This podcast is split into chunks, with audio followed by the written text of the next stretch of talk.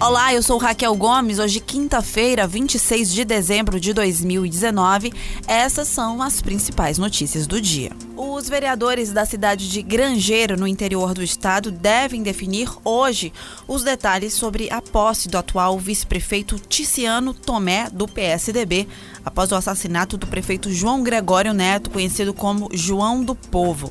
Segundo o presidente da Câmara Municipal de Grangeiro, Luiz Márcio Pereira, não houve ainda tempo hábil para a definição dos detalhes, mas foi decretado luto oficial de três dias no município. Apesar de integrarem a mesma chapa vencedora das eleições municipais em 2016, o prefeito e o vice haviam rompido há pouco mais de oito meses, quando o grupo político de Ticiano fez denúncias contra João do Povo. O gestor era suspeito de movimentar cerca de 26 milhões de reais na conta de um parente beneficiário de aposentadoria rural no período de dois anos. As informações vieram à tona com as investigações da Operação Bricolagem da Polícia Federal relativas a fraudes em licitações para construção de escolas. O Fortaleza já arrecadou mais de 211 mil reais para as obras de conclusão do Centro de Excelência do Clube, no PC, alcançando 70% do valor total. A campanha, aberta há 11 dias, tem como meta arrecadar 300 mil reais. O dinheiro vai ser utilizado no núcleo de futebol profissional, que inclui vestiário, salas médicas, salas de fisioterapia, piscina, entre outros. A ação teve início depois que o próprio Rogério Ceni abriu mão da parte dele na premiação pela classificação para a Copa Sul-Americana, doando 100 mil reais para as obras. A doação do treinador surpreendeu o presidente do clube, Marcelo Paz, já que o episódio aconteceu quando o técnico ainda não sabia se permaneceria no PC.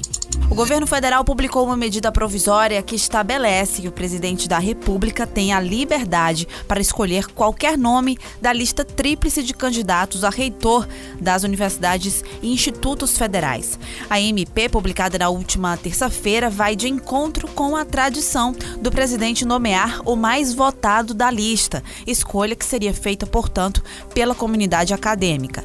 Bolsonaro já tem ignorado os nomes vitoriosos de listas tríplices ao longo do ano, que tem sido criticado fortemente pela comunidade acadêmica. Em agosto, por exemplo, o presidente nomeou o terceiro colocado, professor e advogado Cândido Albuquerque, na lista tríplice para reitor da Universidade Federal do Ceará. Amanhã, sexta-feira, a BR-222 vai ficar interditada na altura do quilômetro 29, nas proximidades da comunidade Primavera, em Calcaia. O bloqueio ocorre em virtude da operação de içamento de vigas pré-moldadas para montagem de uma ponte das obras de duplicação da rodovia. A programação prevê que os trabalhos sejam realizados entre as 3 horas da madrugada e as 5 horas da tarde. Na manhã de hoje, a via ficou interditada na altura do quilômetro 8, em Calcaia, em virtude do içamento da passarela de pedestres no local.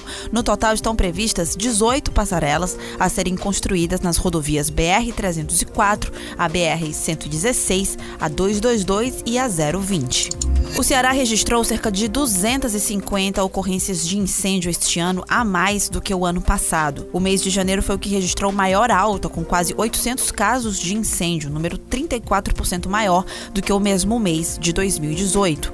As ocorrências diminuíram no decorrer do primeiro semestre, mas voltaram a subir a partir de julho deste ano. A partir de agosto, o aumento do número de incêndios é alarmante. Segundo o Corpo de Bombeiros, o incêndio em vegetação é a principal causa do aumento. As causas estão relacionadas às condições climáticas, já que o segundo semestre é o período mais quente, seco e com mais ventos. Neste final de semana, o Teatro Via Sul apresenta a peça O Alto do Compadecido, montagem já vista por mais de 100 mil espectadores.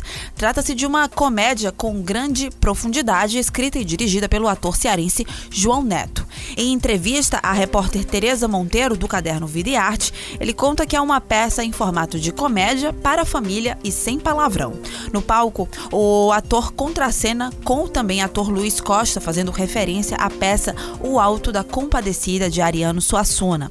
No sábado, tem o esperado show Amigos 20 anos, reunindo a velha guarda do sertanejo, Zezé de Camargo Luciano, Chitãozinho Chororó e Leonardo. O show é sábado às 8 da noite no Marina Parque Hotel.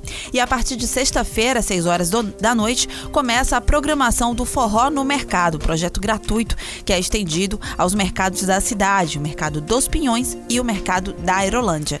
Tem domingo também a festa Frequência Beatles no Cucucai a partir de 6 horas da noite. Essas e outras notícias você acompanha no povo.com.br.